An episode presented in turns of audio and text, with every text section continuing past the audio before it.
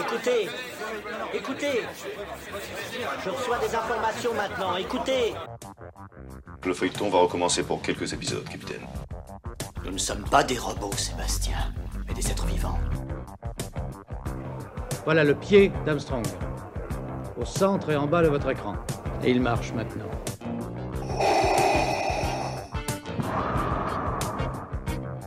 On peut dire aujourd'hui que la science-fiction est bel et bien partout.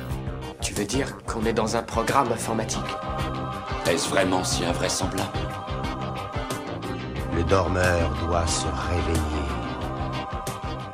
Non, c'est de la science-fiction. Bonjour à toutes et à tous, vous écoutez C'est plus que de la SF, le podcast hebdomadaire sur la science-fiction animé par l'œil de chéri et produit par ActuSF. Cette semaine, j'ai décidé de vous envoyer dans l'espace entouré de cow-boys qui adorent écouter du jazz. Bande annonce.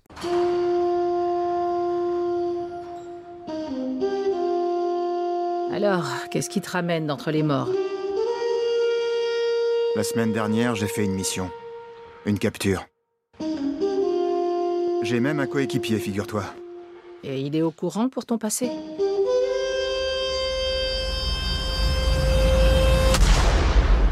Est-ce que je te reverrai un jour? Ils ont voulu me tuer. Si tu me cherches, on m'appelle Spike Spiegel maintenant.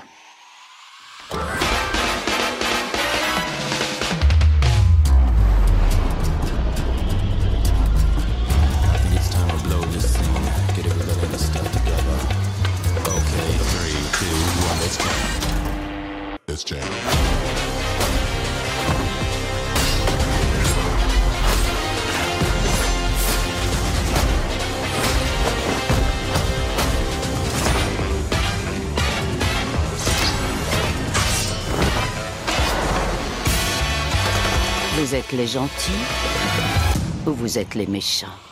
À vrai dire, les avis divergent.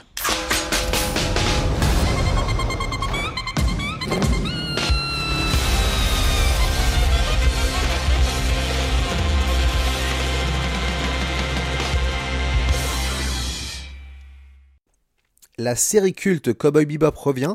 Netflix a décidé de produire une série en live action de ce dessin animé sorti en 1998. On a décidé de revenir sur ce classique de la science-fiction japonaise avec un spécialiste pour décrypter pourquoi cette œuvre est si incontournable. Mathieu Pinon est avec nous. Il a écrit plusieurs ouvrages sur la pop culture nippone. Il a coécrit Un siècle de l'animation japonaise aux éditions Inis avec Philippe Bunel. Il a aussi coécrit Histoire du manga moderne, toujours aux éditions Inis, avec Laurent Lefebvre. Il est aussi journaliste chez Coyote. Mathieu Pinon, bonjour à vous.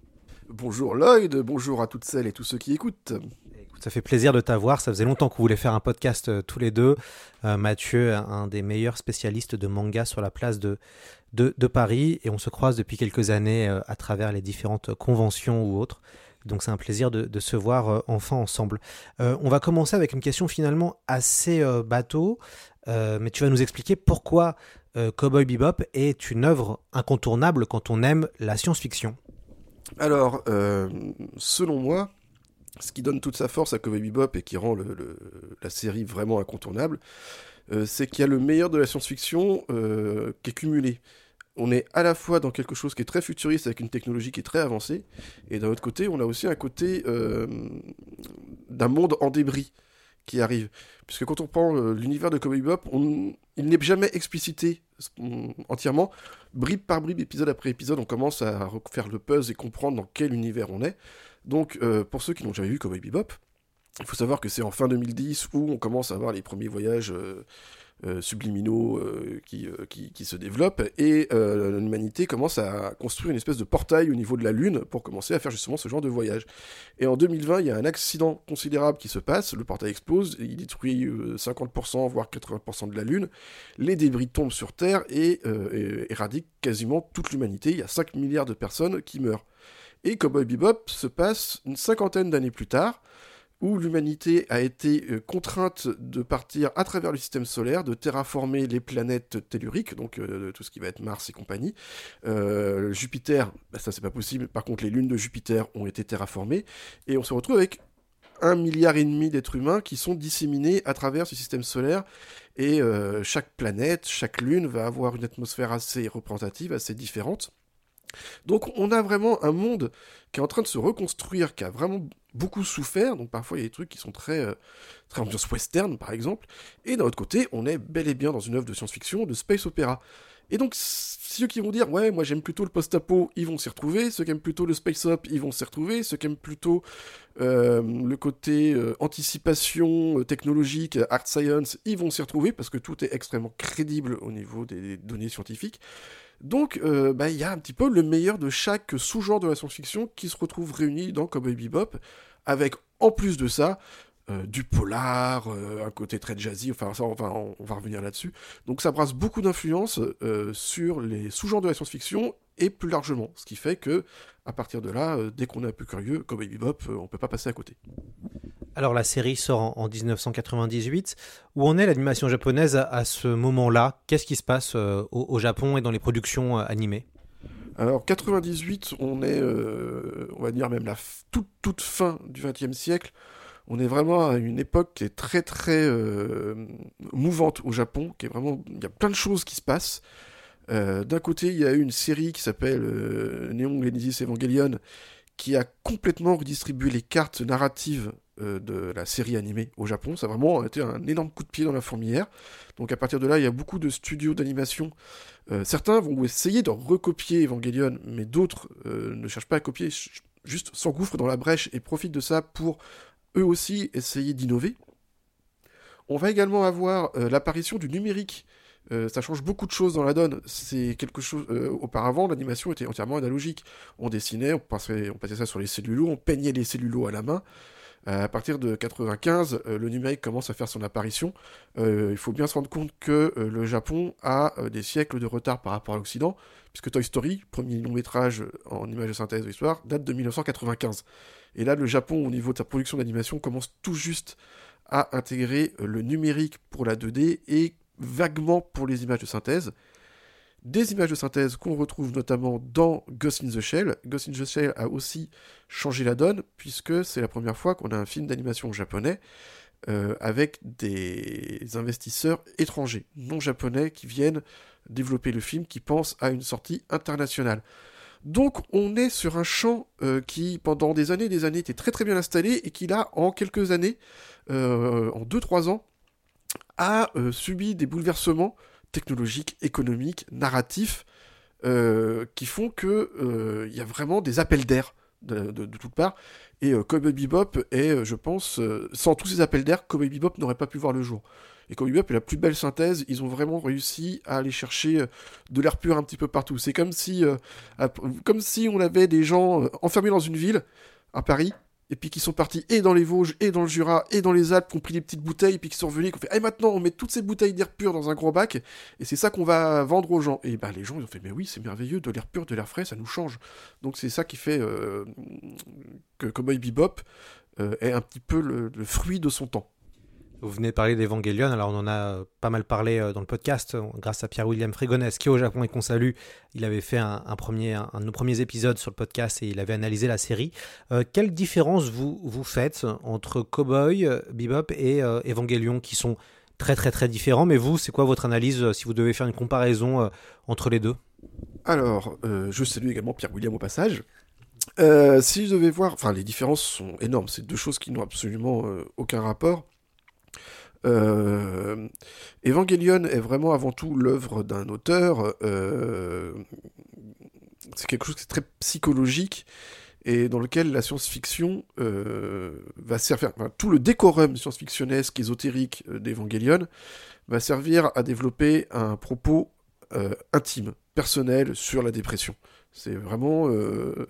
Evangelion est une magnifique coque de sucre grâce auquel on peut faire passer le médicament pour, euh, pour un autre. Alors que Cowboy Bebop, c'est la science-fiction pour la science-fiction, c'est le divertissement pour le divertissement. Alors évidemment, quand je dis divertissement, il y a des épisodes qui sont extrêmement tragiques, euh, c'est pas euh, juste du pur fun, mais on fait une œuvre de science-fiction beaucoup plus classique dans sa démarche, qui se rapproche énormément de la science-fiction américaine, on va dire des années 50 à 80 par rapport aux thématiques. D'ailleurs, c'est pour ça qu'il y a beaucoup de, de références et de clins d'œil dans Cowboy Bebop aux grands auteurs de cette période. Euh, et d'ailleurs, il y a une autre chose qui fait qu'on peut différencier. Euh, Evangelion a un côté qui est beaucoup plus japonisant avec euh, le principe des kaiju, des robots géants, qui sont particulièrement dans l'ADN de la science-fiction japonaise, quand euh, Cowboy Bebop va vraiment être sur le côté euh, space opéra, euh, les bounty hunters, les chasseurs de primes, les aspects très western encore une fois, qui, qui renvoient beaucoup plus à la culture occidentale et particulièrement américaine. Si les auditeurs ont été attentifs à notre épisode sur Gundam, ils ont déjà entendu le nom du studio Sunrise. Peut-être vous nous faites une piqûre de rappel, Mathieu, c'est qui les studios Sunrise? Alors les studios Sunrise ont été fondés par des anciens animateurs euh, et producteurs qui travaillaient chez Mushi Pro, donc qui travaillaient avec Tezuka. Euh, ils ont fait scission en 1972. Et euh, en fait, en 72, le studio Sunrise n'existait pas encore tel qu'on le connaît aujourd'hui. Pendant 3 ou 4 ans, ils ont travaillé avec d'autres sociétés parce qu'ils n'avaient pas assez de fonds propres pour, exister. C'est en 1976 que Sunrise existe tel qu'on le connaît. Ils ont donc beaucoup sous-traité. Et euh, c'est en 1979 que Sunrise se fait connaître euh, au Japon grâce à la licence Gundam. Alors là, c'est la révélation. hein, euh, Gundam, il y a encore des, nouvelles itérations qui sortent aujourd'hui, euh, 40 ans plus tard, euh, bientôt 50 ans, en, 60 en 2029. Euh, et à partir de là, le studio Sunrise, donc, s'est vraiment fait une spécialité dans les animés de robots géants dans l'espace. C'est vraiment leur grande marque de fabrique, le Giant Roboto. Néanmoins, limiter le studio Sunrise uniquement à ce genre, ce serait une grave erreur. Euh, je vais vous donner quelques titres euh, qu'ils ont fait pour euh, que vous voyez. Ils ont notamment fait Escaflowné, donc là encore on est avec des robots géants, mais dans l'Heroic Fantasy. Ils ont fait une toute petite série qui est passée complètement inaperçue en France qui s'appelait City Hunter, va savoir Nicky Larson. Donc vous voyez comme quoi il n'y a pas que les robots géants. Ils ont fait également Inuyasha, qui est un gros carton. Et encore une autre série de robots géants, mais pour montrer que c'est pas que des robots géants dans l'espace, c'était Pat Labor, qui avait ce côté très intéressant de et si ben, il y avait des robots géants comme machines de chantier, comment est-ce que ça fonctionnerait? Il faudrait qu'il y ait euh, des policiers spécialisés pour gérer les problèmes avec ça, avec eux aussi des robots géants. Donc euh, là, on est sur un côté beaucoup plus réaliste, euh, anticipation. On connaît finalement assez peu hein, les, showrunners de ces grandes séries. Maintenant, on commence à les connaître un peu plus, puisque suite au, à, ce qui s'est passé grâce à Hollywood et entre guillemets les, les, les, les, télés américaines, HBO et compagnie, maintenant le showrunner est devenu une marque et donc on connaît le nom de showrunner. Euh, pour Cowboy Bebop, c'est Shi- Shinichiro Watanabe euh, qui a imaginé cette série. Est-ce que vous pouvez un peu nous, le présenter? Alors Shinichiro Watanabe, euh, il est né en 1965 et euh, si je le précise, c'est pas pour rien parce que il a vraiment baigné dans son enfance et son adolescence dans la musique, la musique rock, la musique blues, la musique pop, la musique jazz. C'est quelque chose qui est vraiment gravé en lui. Euh, il est, c'est un passionné de musique, euh, mais qui s'est tourné vers l'animation. Et euh, il a commencé en faisant du storyboard et en réalisant des épisodes pour Sunrise, c'est-à-dire qu'il n'était pas généralement sur une série animée.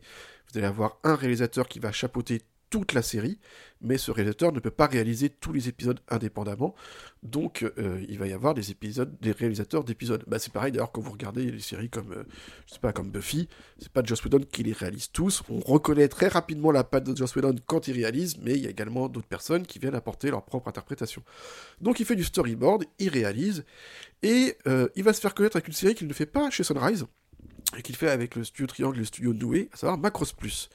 Euh, Macross Plus, euh, qui est vraiment, alors c'est euh, une nouvelle itération de l'univers Macross. Macross, c'est du space opéra et des idols. Voilà, c'est vraiment les deux qui sont deux genres totalement différents, mais qu'on réussit à mélanger. Et c'est une claque, c'est une véritable claque technique artistique. Il y fait la rencontre de Yoko Kano qui s'occupera des musiques de, de Cowboy Bebop, mais nous y reviendrons plus tard.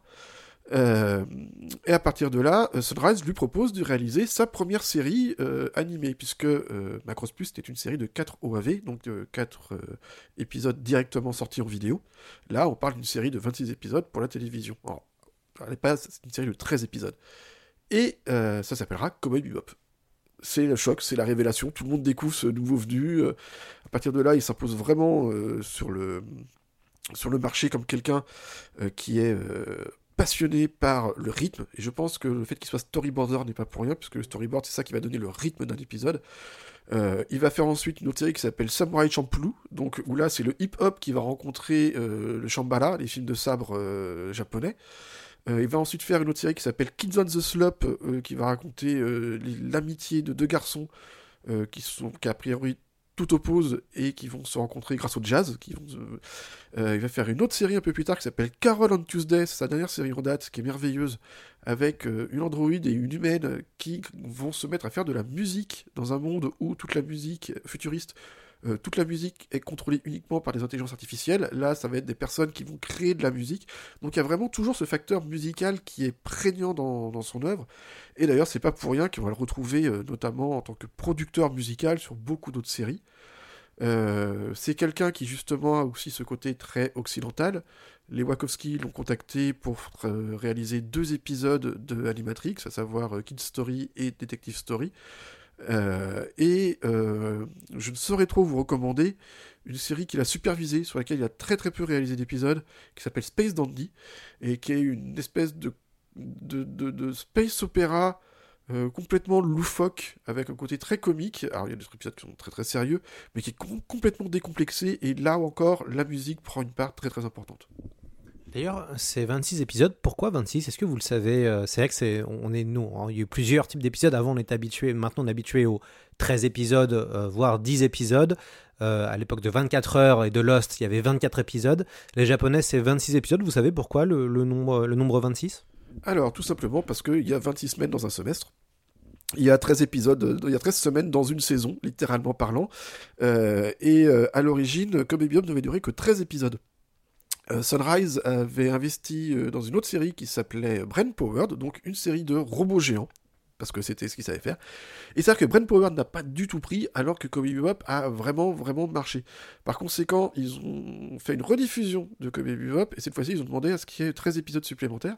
Et c'est pour ça qu'on sent bien, euh, sur, quand on regarde la série, il y a vraiment une histoire qui va se lier sur 13 épisodes un petit peu éparpillés, et il y a 13 épisodes standalone qui sont là et qui permettent bah, d'a- d'arriver à 26. Euh, et ça fait là, une des particularités de, de Cowboy Bebop, c'est qu'on n'a pas un feuilleton sur 26 épisodes, on a à la fois un feuilleton et des stand-alone, mais qui complètent très bien l'univers.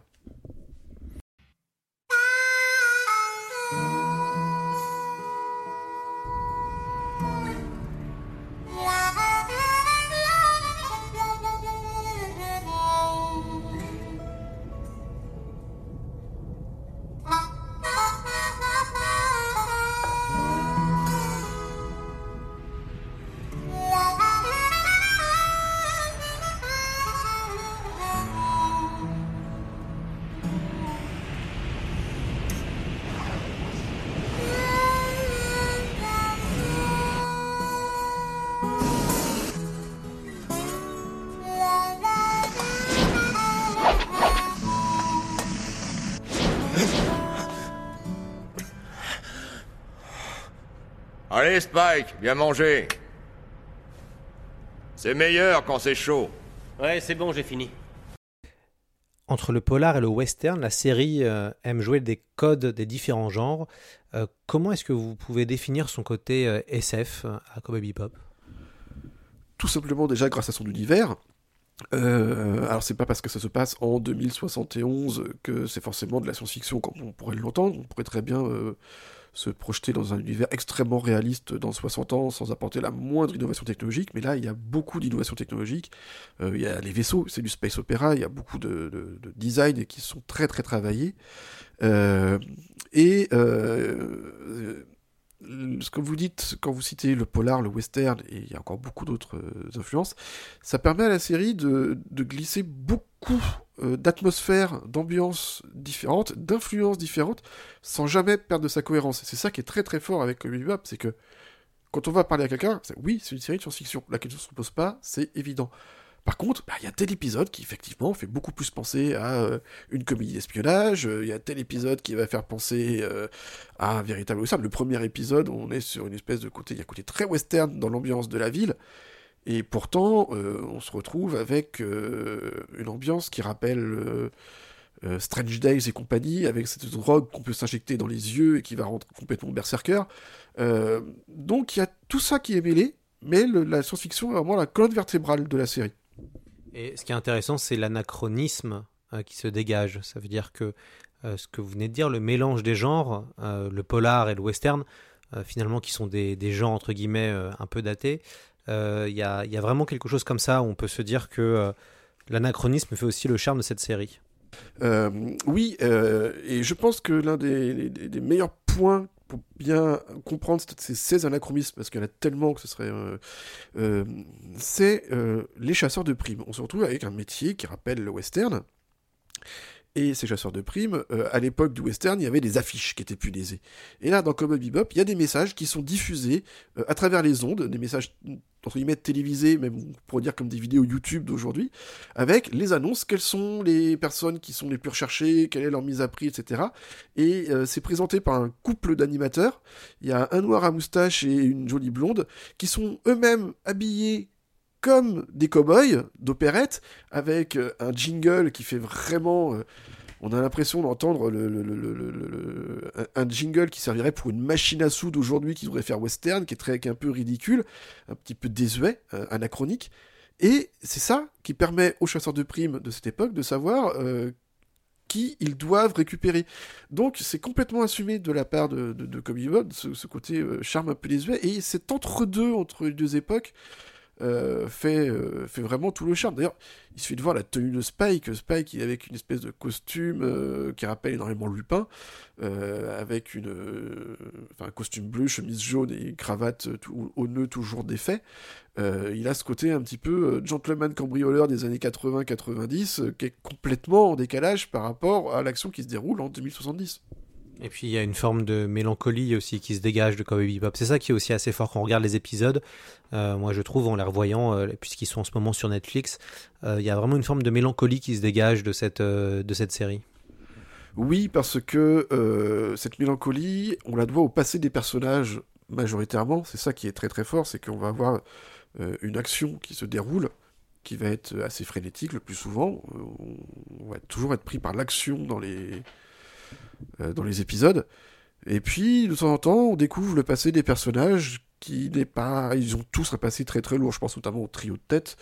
Euh, Spike, euh, Jet Black et, euh, et Faye Valentine euh, ont tous les trois... euh, ils portent un très très lourd passé sur les épaules qui font en sorte de toujours oublier en déconnant entre eux, euh, ce qui fait que le spectateur peut, on peut très bien voir des épisodes de Comedy Bebop sans rien connaître et trouver que c'est une série qui est très très très légère. Et à l'inverse, on peut avoir vu uniquement les épisodes qui vont parler du passé des trois personnages et trouver que c'est une série qui est très très mélancolique et très très lourde. Donc euh, ça, encore une fois, on parlait de jongler entre les ambiances et atmosphères. Euh, là aussi, c'est quelque chose que, que Watanabe a réussi à faire. Et je pense que ça, on le doit notamment parce que c'est quelqu'un qui est japonais, qui a été élevé avec les animés japonais, mais qui a aussi une grande connaissance du cinéma, des séries euh, américaines, et, euh, et qui apporte ce savoir-faire dans Cowboy Bebop. On, on voit beaucoup de références à Asimov, Blade Runner, Alien. La série n'hésite pas à rendre hommage à de nombreux classiques de la SF, et c'est ça aussi qui fait son charme. Qu'est-ce que vous en pensez? Ouais, enfin, ça fait son charme. Euh, Il y a beaucoup de clins d'œil qui sont, entre guillemets, un peu gratuits. Euh, par exemple, Asimov, ça va être le nom qu'on va donner à un personnage. Il y en a d'autres qui sont beaucoup plus ludiques et amusants. Euh, je pense notamment à l'épisode euh, Toys in the Attic, euh, l'épisode 11, qui est une parodie d'Alien à mourir de rire. Quand on découvre l'origine de l'alien qui a envahi le vaisseau, mais c'est extrêmement drôle. Et c'est vraiment une manière d'assumer les références. C'est-à-dire que Watanabe ne se cache pas derrière son petit doigt en faisant non, il prétend pas qu'il n'a pas été influencé. Il est influencé par ses dessins animés, il est influencé par la musique. D'ailleurs, beaucoup de titres d'épisodes euh, ont des, choix musicaux dedans. Il va y avoir la valse, il va y avoir la samba, il va y avoir le jazz. Euh, c'est fait exprès parce que ça donne bien la thématique, la rythmique de l'épisode qu'il va y avoir. Il y a un épisode qui s'appelle Pierrot le Fou, hein, littéralement euh, en version française dans le texte, et qui fait donc directement référence à Godard. Donc il n'y a, quoi, a même pas que la science-fiction. Et encore une fois, je pense que c'est pour totalement assumer ces références occidentales que, que Watanabe a fait ça. Il y a aussi une référence aux 400 coups, euh, c'est assez, euh, assez rigolo. Euh, Cowboy Bebop, c'est aussi un casting de personnages inoubliables. Alors, euh, on va analyser un peu toutes les grandes figures de, de cet animé. On va évidemment commencer par le héros, euh, Spike. Qu'est-ce que vous en avez à en dire? Alors Spike, c'est euh, la coolitude absolue. Euh, c'est une espèce de, de, de, mix entre bah, Lupin 3, hein, dont je parlais tout à l'heure, euh, et Bruce Lee, puisqu'il est extrêmement doué en arts martiaux, et euh, il y a vraiment des moments, il, il dégage un charisme comme, euh, comme le petit dragon. hein, euh, il, il, essaie de vivre au fil de l'eau, dirons-nous, parce qu'il veut pas être attrapé par son passé. Donc, c'est même pas qu'il fuit son passé, c'est plutôt que il, il- il vit le moment présent tant qu'il peut le vivre. Et hélas, enfin, pas pour nous parce que c'est ce qui fait tout le sel de la série, il va être justement rattrapé par son passé. Et euh, il a un passé qui est très sombre, un passé de, gangster. Et je pense que c'est pour ça que c'est un des personnages qui, en même temps, est capable de montrer la plus grande humanité de, dans tout le cast. Euh, Il y a vraiment des fois où, par rapport aux personnes qu'il est supposé euh, arrêter, euh, il va pouvoir se montrer extrêmement généreux. Voire, je vais pas dire les laisser filer, mais il pourrait, parce que bah, d'ailleurs, dans le premier épisode, la, la- la fiancée du, euh, d'Asimov, euh, il s'attache beaucoup à elle, euh, il a pu, pu montrer beaucoup d'empathie.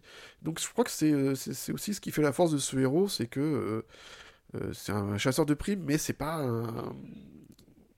C'est un ancien gangster, mais il, il- il a su apprendre la vie et comprendre que, euh, en tant qu'être humain, il faut, euh, il faut savoir se montrer aussi généreux avec les autres. Au fait, tu sais à combien tu es estimé? Dis. Deux millions et demi. À ta place, je serais vexé. Je savais pas que c'était déjà les soldes.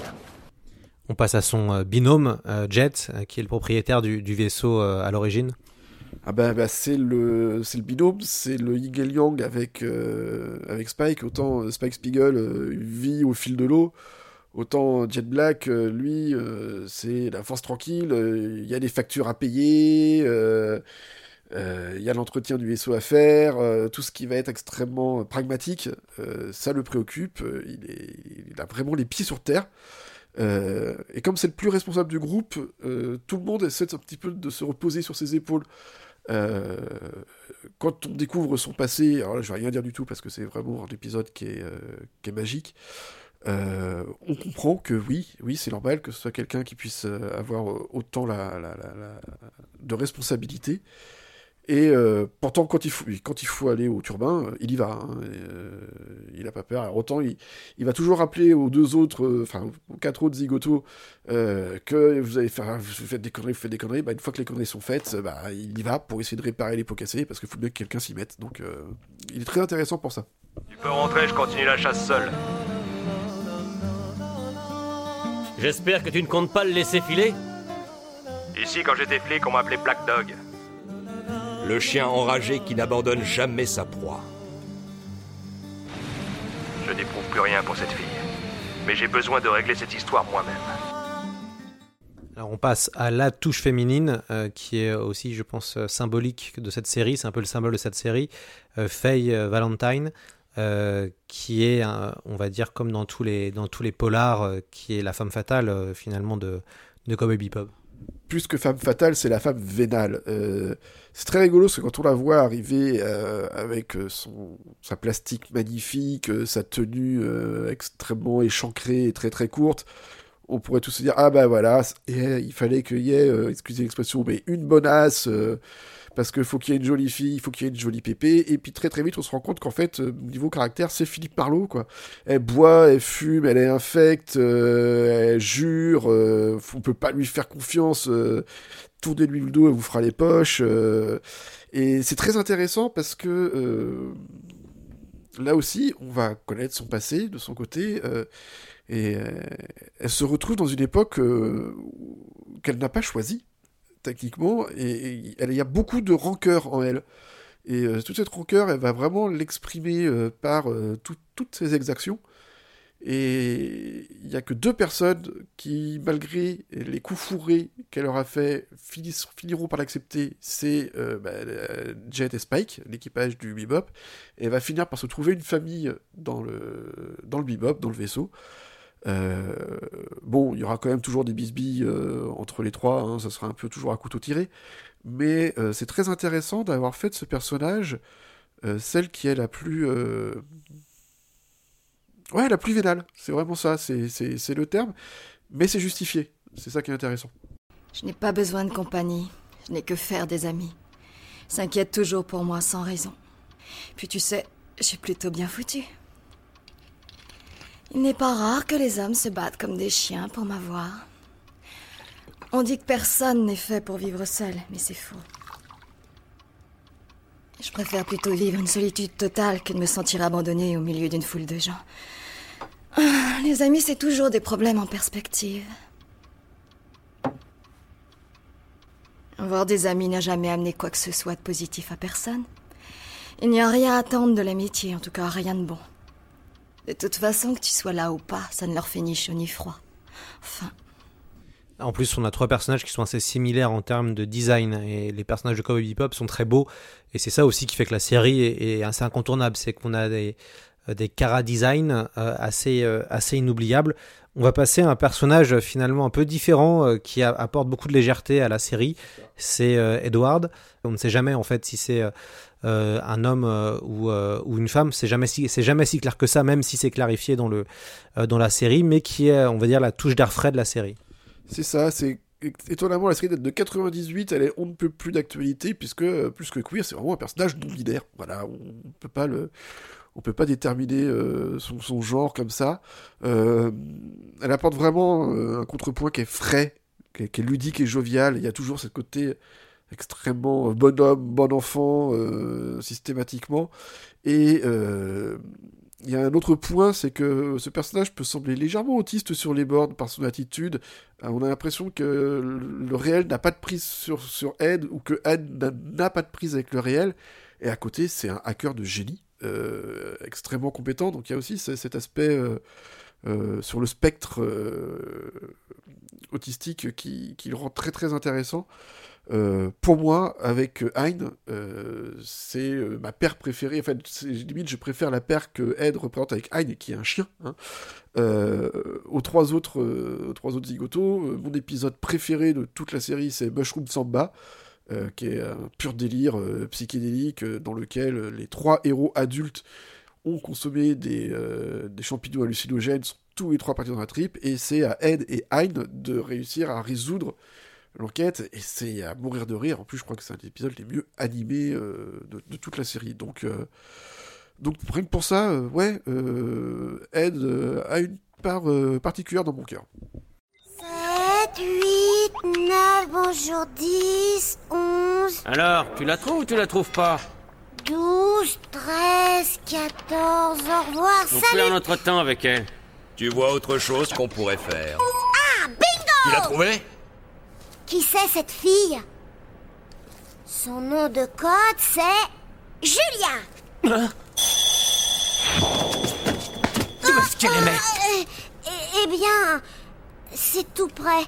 On dirait que ça vient du Blue Crow sur Callisto. Qu'est-ce qu'elle fait là? Oh, coupé.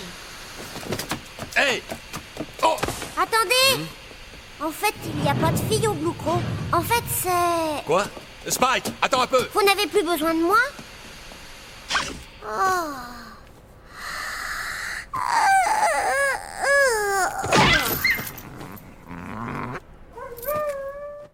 On va passer au grand méchant euh, de, la, de la saga euh, qui est Vicious, euh, qui est intéressant puisqu'il se bat à l'arme blanche. Alors, donc, c'est ça qui est rigolo dans un univers euh, pourtant euh, ce- de science-fiction. Euh, nos amis utilisent des armes, à, des armes à feu assez traditionnelles, pas de pistolet laser mais plutôt des armes à feu classiques. Et lui utilise un katana euh, et peut faire euh, finalement penser euh, à certains, euh, certaines figures historiques réactionnaires euh, de la fin du 19e siècle. Euh, il fait un peu penser un peu à, à- à ça. Euh, je trouve que Vicious et, euh, Julia, euh, c'est eux qui apportent le côté euh, néo-noir à Cowboy Bebop. Parce que voilà, comme on dit, hein, il y a vraiment tellement de... c'est très très bien dit ce principe de, décalage avec des armes à feu et des sabres, parce que ça rappelle vraiment les polars de la Nikatsu de, de l'époque. Ne serait-ce aussi que par les, les cadrages, les angles de caméra, les éclairages que choisit Watanabe quand il les fait intervenir, ça rappelle vraiment ces vieux polars poisseux des années 70 au Japon. Euh, ils sont particulièrement bien développés parce qu'ils sont quasiment absents de la série. Ils, interviennent très très très peu. Ils sont toujours là en arrière-pensée euh, du, du spectateur. hein. On y pense toujours. euh, Euh, on sait très bien que euh, y a cette espèce de, côté triangle amoureux, mais c'est pas vraiment ça euh, qui va arriver. D'ailleurs, le nom de Julia n'est pas choisi au hasard, hein, c'est une référence directe au personnage de Julia dans Couteau no Ken. Et ils sont extrêmement, surtout charismatiques, voilà. Donc c'est Hitchcock qui, disait, Hitchcock qui plus le méchant est réussi, plus le film sera meilleur sera le film. Là, c'est le cas. On a vraiment Vicious qui est qui est un personnage qu'on adore détester euh, pendant toute la série. Et euh, on attend avec hâte le, vrai face-à-face entre Spike et Vicious. On a le droit à un petit aperçu dans l'épisode 4 ou 5. Euh, euh, et donc c'est ce qu'on attend, mais d'un autre côté on sait quand il va arriver ça marquera définitivement la fin de la série, donc il y a ce côté vraiment, on a envie de voir Vicious, mais on sait que si jamais on le voit, ça risque de marquer le point final de Comedy Bebop, et c'est ça qui fait qu'ils sont très très réussis comme personnages. Tu n'aurais jamais dû mêler ce pauvre gamin à tes sales trafics, Vicious. Tu me fais gerber. Toi, tu fais toujours dans le genre emmerdeur, je vois. On va peut-être pouvoir solder nos comptes cette fois.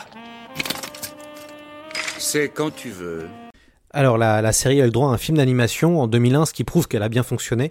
Euh, Qu'est-ce que vous avez pensé de Cowboy Bebop, le, le, le film?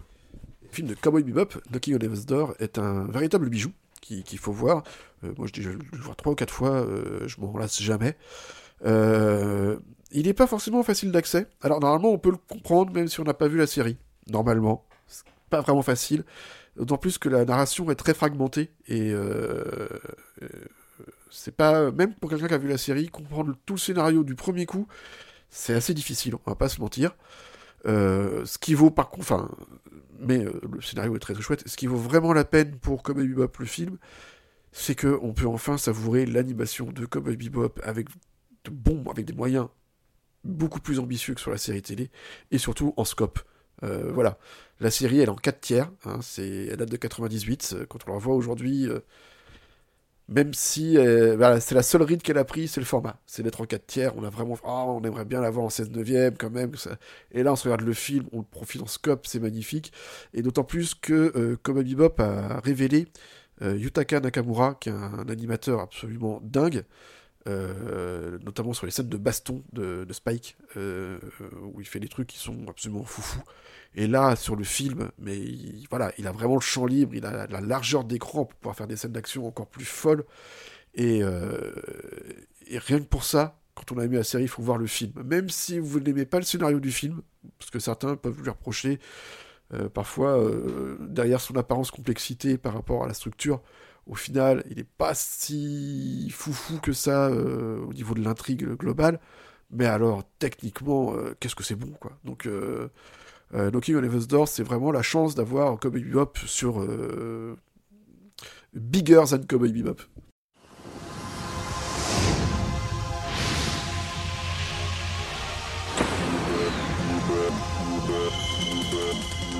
Dans une ville lointaine, dans un avenir pas si lointain, un germe toxique a été répandu.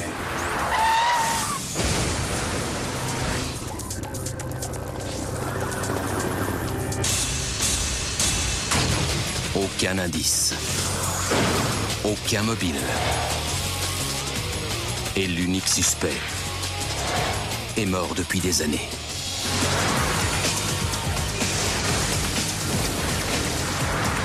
Pour lever ce mystère et sauver l'humanité, il faudra tout le talent d'une équipe de choc. Tristar Pictures présente l'incroyable histoire et la vision poétique du grand réalisateur Shinichiro Watanabe dans ce qui deviendra un classique de l'animation.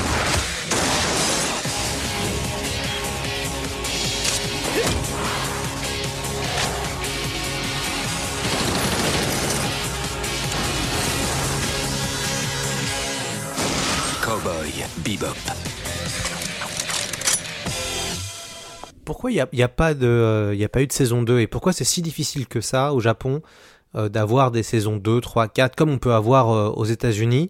Est-ce que c'est lié à la, façon de produire des animés qui sont quand même assez spécifiques ou c'est compliqué finalement d'arriver, il faut monter une équipe, en tout cas qu'on veut créer une série d'animés, que c'est assez compliqué, que ça prend beaucoup d'argent. Est-ce que c'est pour ça que c'est si difficile d'avoir des suites? Euh, la question est assez complexe euh, parce que le système de production est tellement différent de, des modèles occidentaux qu'on peut pas les comparer. C'est c'est pas possible. Euh, bien sûr qu'il y a des, des, des, des, animés avec des saisons 1, des saisons 2, des saisons 3. Le plus souvent, ce sont des animés qui vont suivre les mangas à succès et qui par conséquent doivent s'arrêter le temps que le manga puisse avancer pour pas prendre trop de, de décalage par rapport à l'intrigue créée par l'auteur original. Quand on va avoir un projet original, en règle générale, euh, d'emblée, les auteurs vont savoir, euh, enfin la production va savoir si on s'arrête à une saison ou si c'est prévu pour tenir sur deux ou trois ou quatre saisons.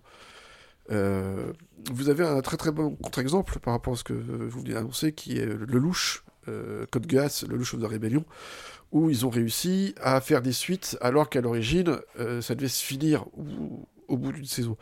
Euh, Cowboy Bebop, au niveau du script, était prévu pour être bouclé sur une saison. D'ailleurs, l'intrigue du film se déroule quelque part aux environs des épisodes 23-24, euh, si je dis pas de bêtises. Euh, mais euh, on peut difficilement avoir une suite à Cowboy Bebop d'un point de vue intrigue par rapport à la façon dont elle se conclut. Et ça permet aux artistes de faire d'autres choses derrière. Euh, notamment euh, grâce au succès de Cowboy Bebop, Toshiro Kawamoto, le cara designer qui a créé les personnages, a pu fonder le studio Bones. Euh, donc, il n'y a pas de saison 2 parce que la série se finit telle qu'elle. C'était prévu pour qu'il n'y ait pas de saison 2 et c'est pour ça qu'il n'y en a pas. D'ailleurs, sans spoiler, vous pensez quoi de la fin de Cowboy Bebop? Elle a le mérite d'être à la fois définitive et de laisser le spectateur dans l'expectative. C'est-à-dire qu'on on nous dit pas tout, on nous dit juste assez. Et après, euh, chacun euh, voit midi à sa porte et décidera si ça se finit plutôt comme ceci ou plutôt comme cela. Euh, c'est très, très bien dosé à mon goût.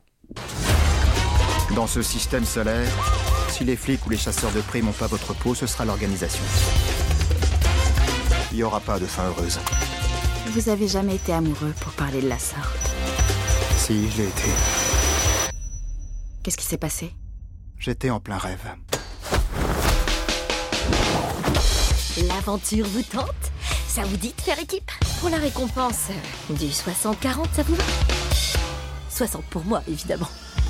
T'as pas intérêt à la flinguer. Allez. Non. Alors la série, euh, on va dire, connaît une nouvelle jeunesse grâce à Netflix qui vient d'adapter euh, donc l'anime en, euh, en série live action, euh, plutôt fidèle d'après ce que j'ai pu voir. J'ai pu voir le premier, euh, le premier, premier épisode. Euh, déjà première question, pourquoi Netflix a décidé d'adapter Cowboy Bebop alors que c'est une série, même si elle est culte, qu'on aime la science-fiction, qui est un petit peu, enfin qui est un petit peu dépassée entre guillemets. Euh, dans le sens où euh, ça fait longtemps qu'elle a été qu'elle a été diffusée en 98 et qu'il n'y avait pas forcément entre guillemets de lien pour la pour la relancer. Euh, pourquoi? C'est une excellente question. je pense tout simplement que chez Netflix ils se sont dit, chez Netflix ils se sont dit c'est une série qui est suffisamment vieille pour ne pas être connue d'une nouvelle génération.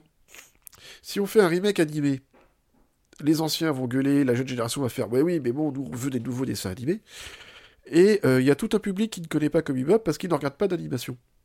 Donc c'est à ce public-là qu'on va s'adresser, et s'ils ne regardent pas d'animation, c'est parce qu'ils veulent du live absolument. Donc on va l'adapter en live. On va parler à un public pour qui l'animation est un euh, sous-genre, est un genre euh, qui ne vaut pas la peine d'être regardé, et on va essayer de les accrocher parce que l'intrigue est chouette, et puis aujourd'hui, on peut enfin, au niveau des effets spéciaux, se permettre tout et n'importe quoi.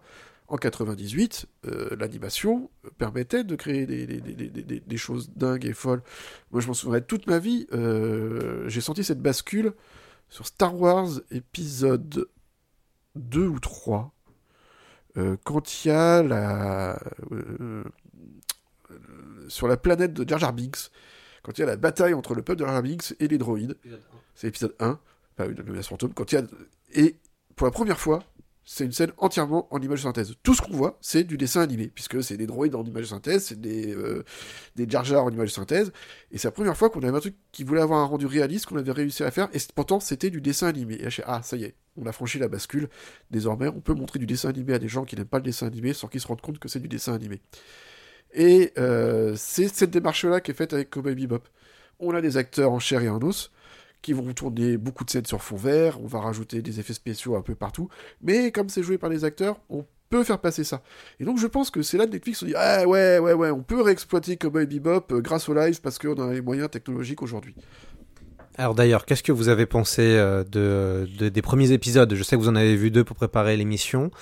Euh, qu'est-ce que vous, vous en pensez? On avait peur déjà pour commencer, qu'on a appris qu'il allait avoir un live action. On a eu peur quand on a vu qu'il allait avoir une... euh, qu'on a vu les premières bandes annonces. Vous alors, que, est-ce que le, la- la- il y a eu le Sons of Wonder ou, pas? Alors, euh, je m'attendais à pire. Franchement, je m'attendais à pire. euh, Ça veut pas dire que c'est bon, mais je m'attendais à un résultat beaucoup plus raté. Et en fait, ce qui ressort, pour l'instant, je n'ai vu que deux épisodes. Alors, ce qui est très intéressant, c'est que le premier épisode part sur le premier épisode. Le deuxième épisode de la série live, lui, renvoie directement à l'épisode 21 ou 22 euh, avec le poseur de bombes. Et quand on le voit le poseur de bombes avec son masque, là, c'est, voilà, ça, ça marche pas. Et euh, ce qui ressort, c'est que c'était une mauvaise idée. Voilà, c'est vraiment ça qui ressort. Les comédiens font de leur mieux. Euh, Il y a des tentatives de la part du réalisateur à la fois de coller au dessin animé, mais aussi euh, de trouver euh, des, des, des, plans qui sont propres à un live. Euh, Il y a vraiment, on sent de la bonne volonté, mais il n'y a pas le budget. Ça, euh, ça fait tout capoter. Ça, c'est l'avantage de l'animation. hein. Avec un budget, à partir du moment où vous avez des gens qui sont doués, c'est des crayons, des couleurs, euh, et on fait bouger. Euh, là, quand vous voulez faire des décors euh, en live, il faut, de la- il faut du budget pour les faire. Euh, le casino dans le premier épisode, il est atrocement cheap, on va pas se mentir. Euh, donc il y a un manque de budget, euh, premièrement. Il y a des comédiens qui le font pas. Le charisme de Vicious, pour le restituer, c'était impossible. Là, le, comédien qu'ils ont choisi, peu, importe qui ça pouvait être, même si ça avait été une pointure hollywoodienne qu'on aurait payé des millions, c'est irréalisable. Et j'ai oublié la troisième chose que je voulais dire. Enfin, c'était une mauvaise idée. Il y a des choses qui passent en animation qui ne passent pas en live. C'est des médiums différents. Euh, Il y a des dessins animés qu'on peut très très bien adapter en live. Par exemple, je suis persuadé euh, que... euh, Qu'est-ce qu'on pourrait trouver comme dessin animé de science-fiction Quand vous prenez des trucs comme Pacific Rim, Pacific Rim, on sent toute l'influence, notamment d'Evangelion et de Gundam, avec ces robots géants qui se battent contre des monstres géants, et ça passe crème. Parce que Guillermo del Toro, il sait de quoi il parle. Euh, et surtout, il a réfléchi bien avant son concept. C'est pas juste, oh, je vais faire un remake. Là, vraiment, euh, c'était, c'est des marketeurs, les marketeurs de chez Netflix se sont dit, ça va être une super idée. Et les personnes qui ont été en charge de produire, malgré toute la bonne intention qu'ils ont, et ça se sent, hein, euh, ça marche pas. Et c'est d'autant plus euh, rageant à la fin de se rendre compte de l'énergie qui a été dépensée par euh, l'équipe pour avoir un résultat qui pourrait presque flirter avec le potable, qui finalement, bah, même si c'était potable, ça ne l'est pas. Même si c'était potable, ce serait tellement des crans en dessous de la qualité de Cowboy Bebop que c'est vraiment dommage. C'est vraiment, vraiment dommage. Ce que, ce que je ressens euh, en, en voyant le premier épisode, c'est que. euh, alors, il y a un côté cheap qui me semble assumé. Euh, ça me paraît vraiment assumé. Et c'est peut-être ça hein, qui d'ailleurs fait qu'on est entre deux. C'est compliqué à cerner encore parce que il y a un côté très cheap, euh, limite nanardesque, et c'est ce qu'on n'aime pas du tout quand on voit des œuvres de SF, et c'est c'est aussi ce que peuvent devenir des œuvres de SF, dans le côté hyper nanar. Et en même temps, on sent que c'est assumé, euh, et c'est là où on voit que la beauté des, des, des- des dessins de Cowboy Bebop, puisque c'est une œuvre qui est quand même visuellement très très belle, euh, bah, c'est ce qui manque en fait dans la série. Il manque une, forme de beauté qu'apporte l'animation et qu'apporte le cara design, euh, qu'on ne retrouve pas malheureusement sur l'œuvre, sur la- l'adaptation de, Netflix. Et après, l'autre peut-être remarque, c'est bon, à quoi, à, quoi bon? Finalement, à quoi bon adapter un classique euh, Qu'est-ce que ça amène de plus? Est-ce que ça va vraiment amener des nouveaux euh, spectateurs et qui vont découvrir la série? Mais ce qu'on a un petit peu comme goût à la fin, c'est qu'on se dit euh, finalement, ouais, à quoi bon?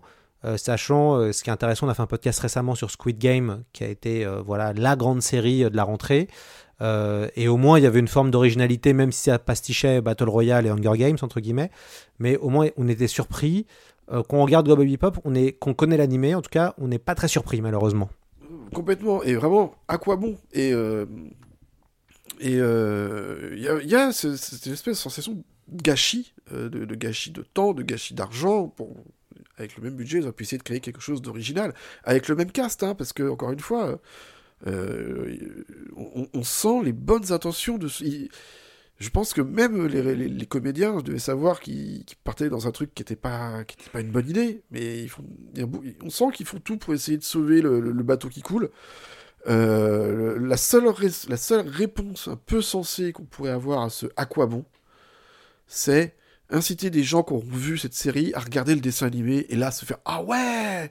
Mais en fait, ah, mais l'animation, euh, ça peut être vachement bien! Et de là aller découvrir d'autres titres. Ah bah si, voilà. euh, J'attendrai par exemple avec impatience euh, une adaptation live euh, de Capital Flamme. Ça, je pense que c'est quelque chose euh, qui pourrait être très bien faite. Euh, la série a pris un bon petit coup de vieux. J'adore Capitaine Flamme, je suis un grand grand fan, euh, parce qu'elle tient scénaristiquement grâce à sa structure avec une histoire sur quatre épisodes, qui permet à chaque fois d'avoir une espèce de mini-film au niveau du déroulé narratif. Euh, on parle de, nouvelles qui étaient écrites euh, par un auteur occidental. Euh, au niveau des effets spéciaux, on est capable de, réaliser ce qu'il faut. Il y a n'y a pas un univers aussi foisonnant et chamarré que Cowboy Bebop. Cowboy Bebop est vraiment, on l'a dit, c'est hétéroclite. hein. D'une planète à une autre, on change complètement de faire. Captain Flamme, il y a une direction artistique qui est très très homogène, à l'inverse. Donc ça, il est possible de reprendre euh, un dessin animé japonais et l'adapter en live. Euh, ça peut être une bonne idée. Mais sur Cowboy Bebop, non, c'était complètement survoyé. Pourquoi c'est si difficile, selon vous, d'adapter euh, des mangas en live action? On a eu, malheureusement, on n'a pas eu beaucoup de chance. Il y a eu Dragon Ball, l'infâme Dragon Ball, il y a maintenant plus d'une dizaine d'années. On a eu Ghost in the Shell, qui est aussi pas très très bon comme, comme film, qui est hyper déceptif. Euh, on peut en citer hein, pas mal de, de films, euh, des, Alita, qui est aussi une déception, euh, même si euh, l'auteur, euh, euh, en tout cas quand on l'a eu sur le podcast, euh, assume totalement et apprécie beaucoup le travail qui a été fait. Et encore Alita, moi je pense que c'est la meilleure adaptation manga qu'on qu'on ait eue. Pourquoi c'est si compliqué que ça euh, ce- Et pourquoi on est déçu euh, en, tant que, en tant que spectateur quand on voit ces, ces films-là? Euh, tout simplement parce que c'est deux, c'est deux supports différents dans la technique, dans la façon de penser, euh, et même dans la production. Euh, L'animation, on peut absolument tout se permettre. Tout. Vous pouvez. Euh, vous pouvez faire un combat entre un dragon géant et une héroïne sur sa licorne avant qu'il ne soit interrompu par un vaisseau spatial. Pas de problème. Ça, en cinéma, bah, pas le faire avant les effets spéciaux. Or, les effets spéciaux virtuels, hein, parce que je parle pas d'effets spéciaux pratiques, je fais bien la différenciation, euh, les effets spéciaux numériques, c'est de l'animation, quelque part, tout simplement.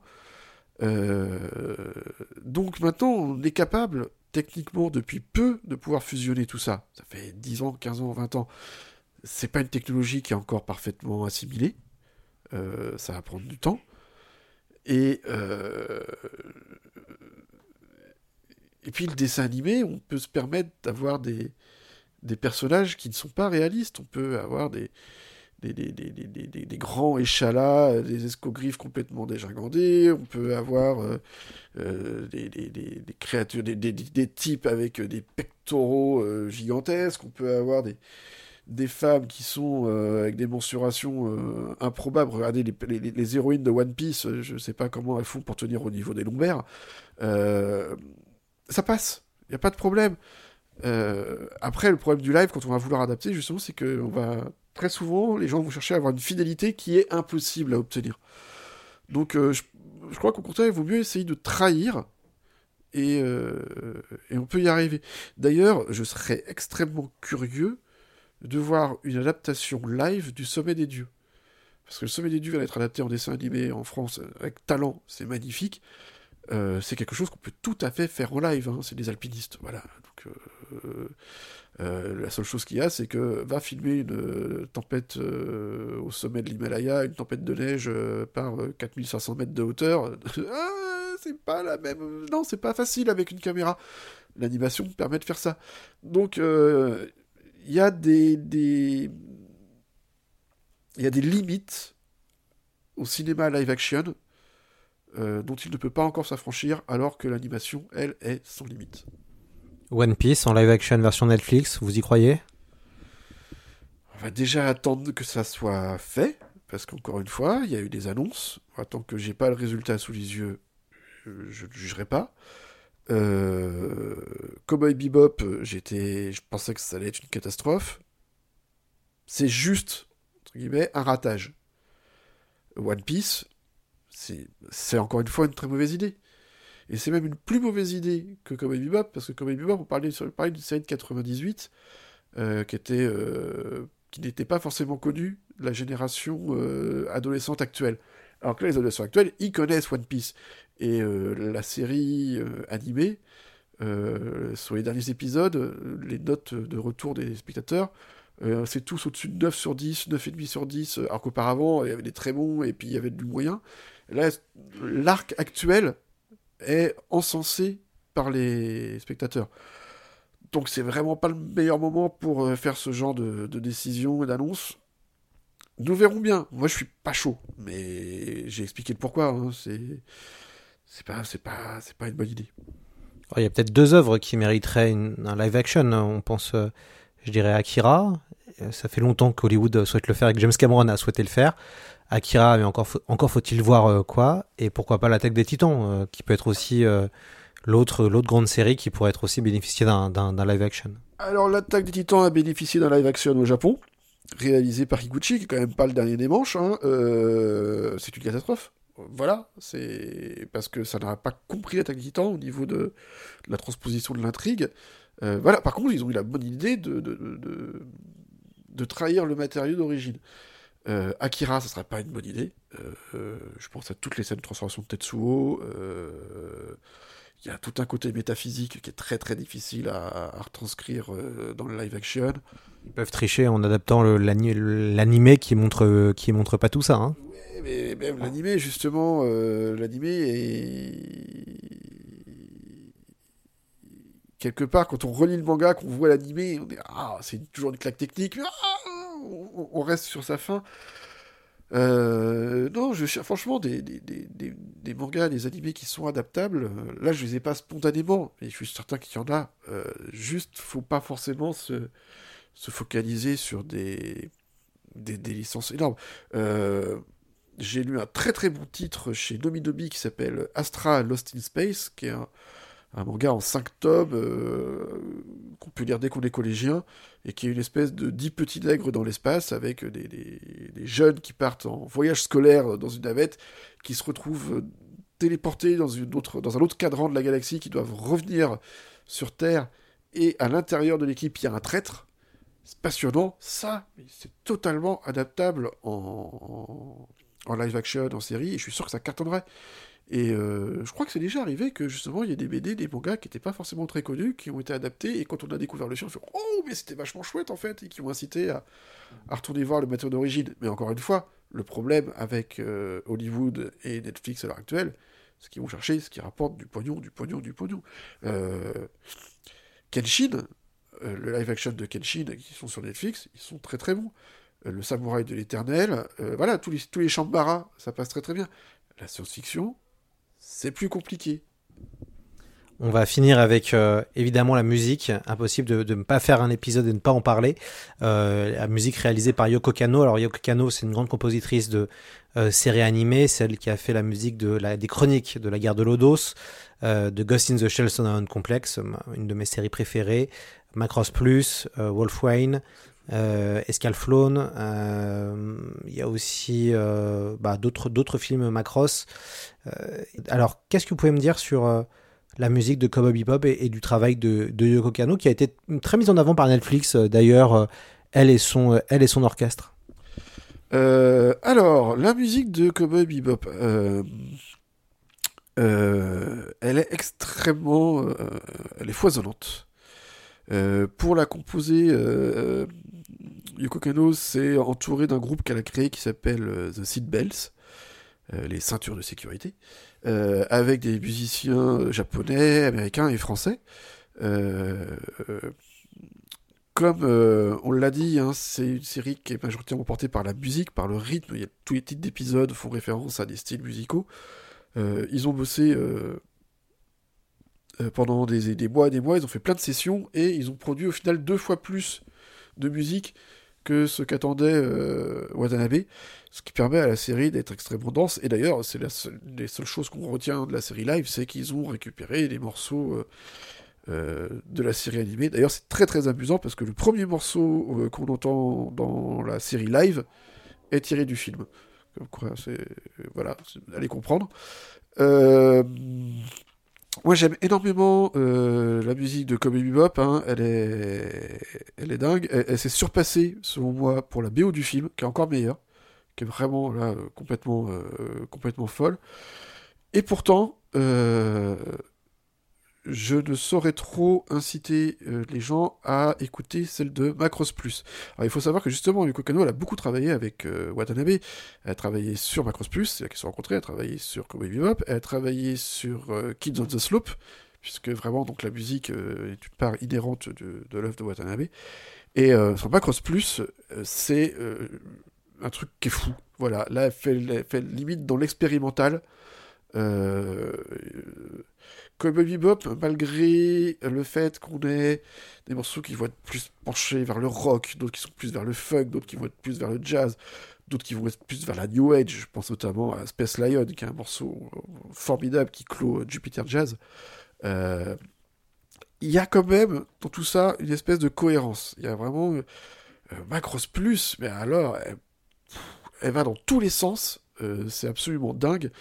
Et euh, c'est euh, sa meilleure bande originale selon moi, avec Earth Girl Arjuna, qui est un autre dessin animé de science-fiction que je ne saurais trop recommander aux auditeurs du podcast. Aujourd'hui, il a une portée dingue. Euh, revoir Arjuna en 2020, c'est euh, ahurissant. Mais bon, on est là pour parler de Cowboy Bebop. Euh, déjà, si vous écoutez toute la bande originale de Cowboy Bebop, vous allez avoir 5 ou 6 CD, vous avez de quoi faire. Celle du film est encore meilleure. Et après, jetez une oreille et un œil à Macross Plus, là, vous allez, vous allez être secoué. Ce sera le, le mot de la fin et on va évidemment finir ce podcast en, musique. Merci beaucoup Mathieu Pignon d'être venu euh, dans C'est plus que de la SF. On espère vous retrouver euh, une- prochaine, à la saison prochaine, pour une nouvelle analyse d'un manga ou du- d'un animé. Ah, mais ce sera avec plaisir. Merci, enfin, oui, merci beaucoup à tous ceux qui ont écouté. Et donc, euh, regardez Cowboy Bebop. L'animé est disponible sur Netflix. hein. Ne passez pas par la case live, parce que franchement, c'est. C'est plus que c'est plus que passable, on peut vraiment s'en passer. Par contre, l'animé, euh, ouais, ouais, ouais, même si ça a bien un peu vieilli à cause du côté 4 tiers, euh, au bout de deux épisodes, on oublie que l'écran est un peu réduit et on se plonge dans un univers euh, plus large qu'on ne pourrait l'espérer. Voilà, alors c'était le, mot de la fin par Mathieu. Évidemment, vous pouvez quand même regarder un petit coup d'œil au live action pour vous faire une idée. C'est ce qu'on vous recommande et on pourra, je pense, après en discuter à travers les différents réseaux sociaux de C'est plus que de la SF.